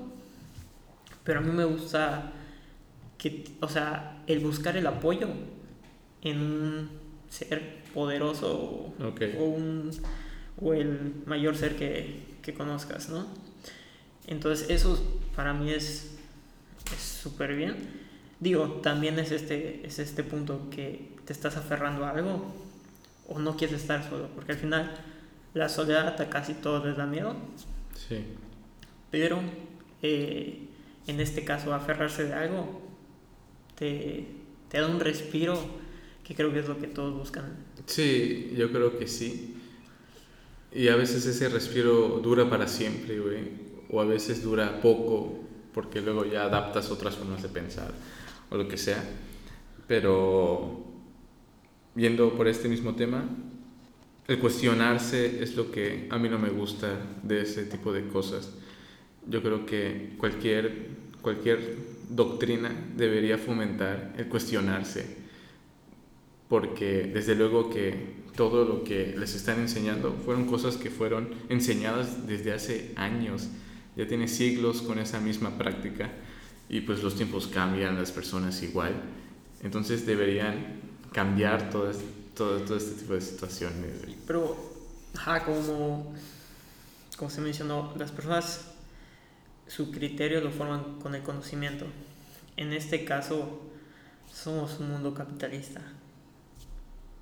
O sea, pongamos una idea, ¿qué sería de las religiones si no existiera el dinero y si no hubiera moneda de cambio y, y todo se viviera sin dinero? O sea, quitemos el dinero o, el- o lo que quieras que ¿Qué sea para hacer un- tradeo. O sea, que todos vivamos en lo que queremos hacer, cultivamos, comemos, hacemos esto. Que todos vivamos así, o sea, que no tengamos el, el dinero presente, no haya pobreza. ¿Cómo crees que sería la religión?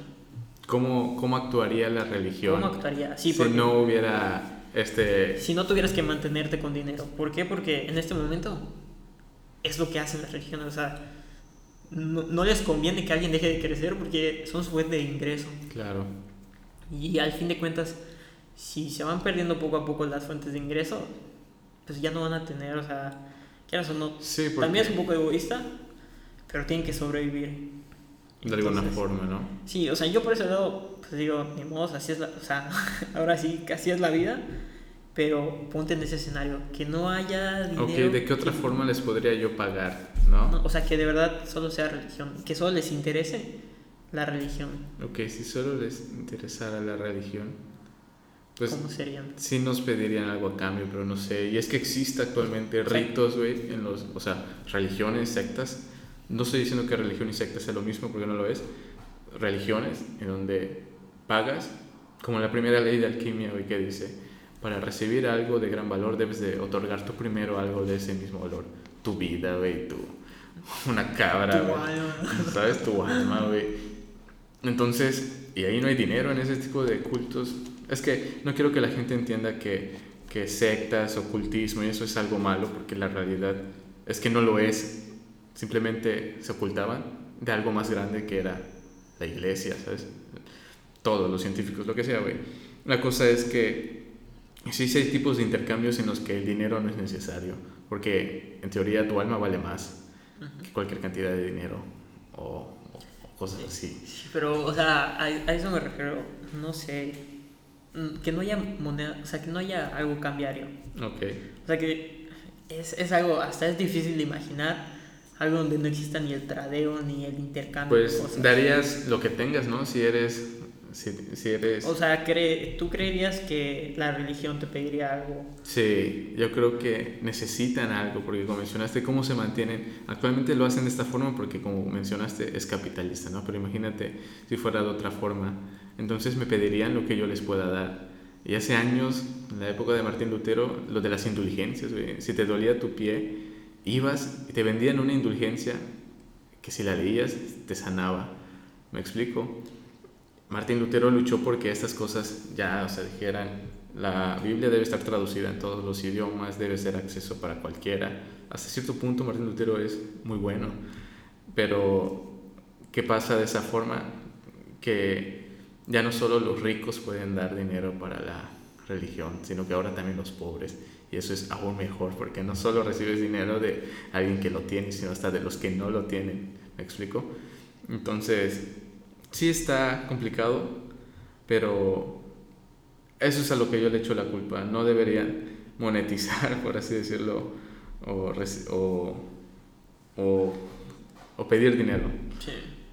No, no creo que, que eso, no sé si ético, no lo sé, la verdad, pero hay distintos casos. El de la Madre Teresa, igual, en otro podcast lo hablaremos. Es muy, muy complicado todo lo que hizo esa mujer fue canonizada, creo que ahorita es un santo. Y todo el historial que tiene esa mujer es increíble.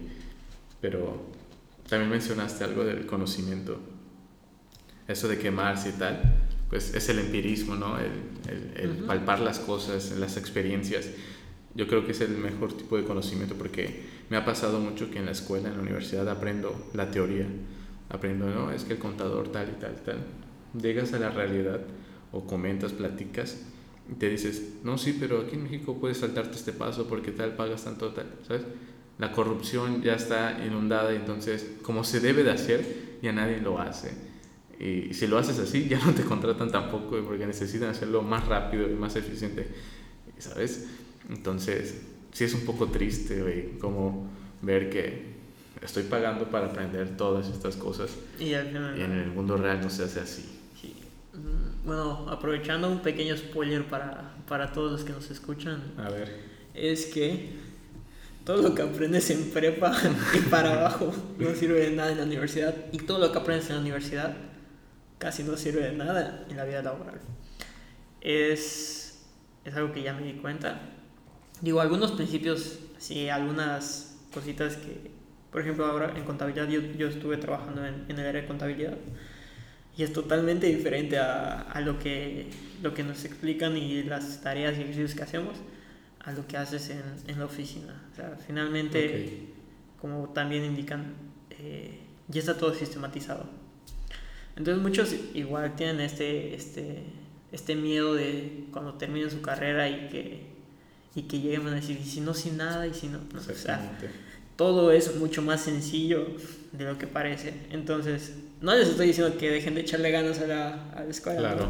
Sí es, es importante porque a veces aprendes cosas bastante bien, te forma el criterio, pero tampoco te preocupes por no aprender al 100 las sí, cosas. Sí, porque alguien que sacó 6 puede ser mejor que alguien que sacó 10 todo el rato. A, mí me pasó mucho. Pues, con, yo estuve en álgebra y todas esas materias y yo bien preocupado porque mi carrera lo iba, lo iba a ver y que estaba horrible.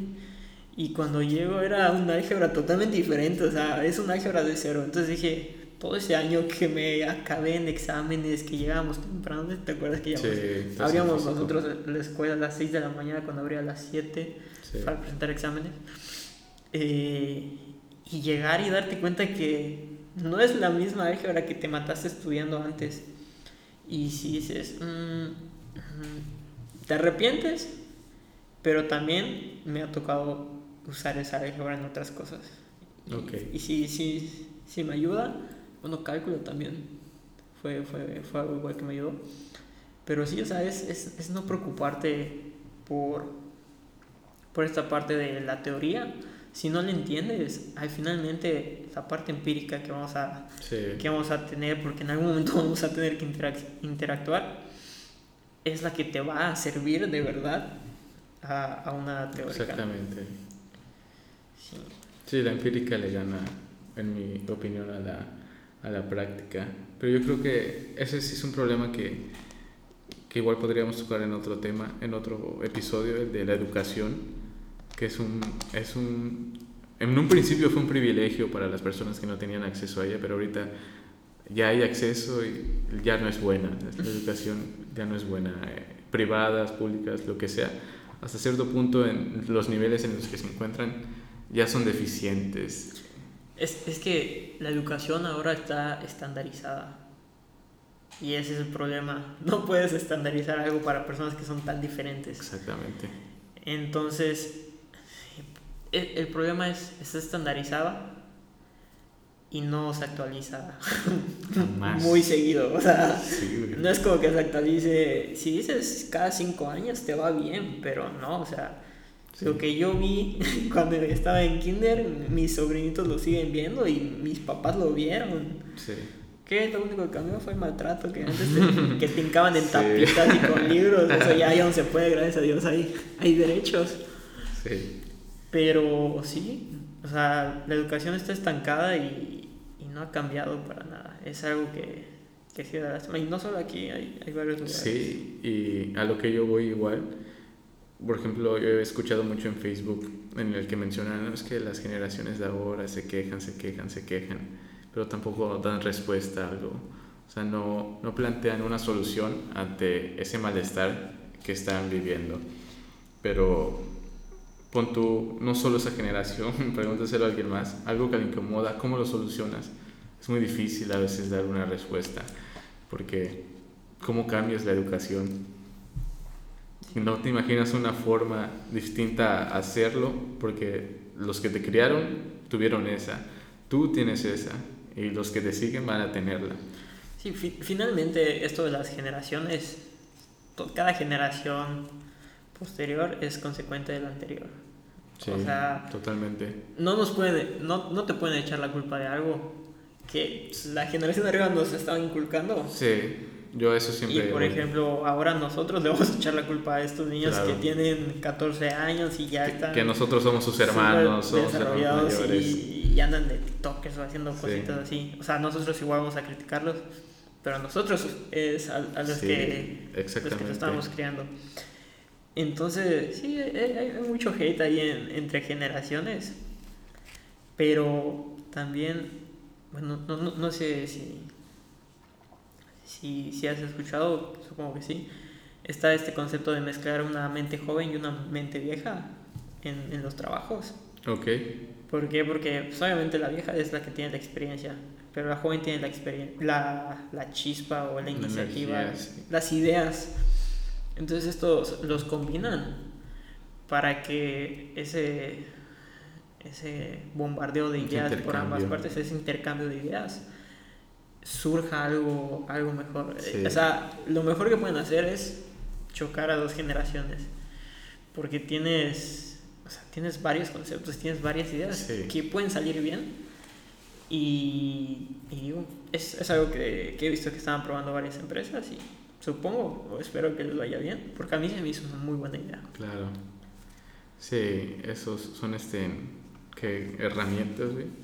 Yo recuerdo haber visto la película, la de los dos, dos este, personas adultas que tra- buscan trabajo en Google, no sé si la has visto.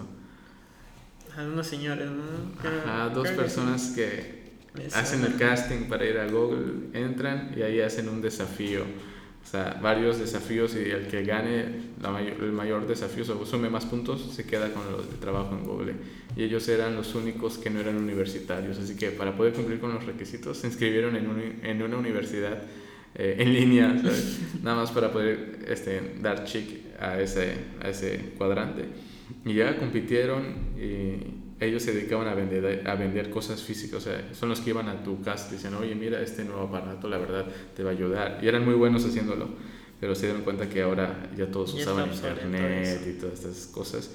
Y poco a poco fueron aprendiendo y lo, que, lo más chido es que te das cuenta en esa película que todo lo puedes aprender.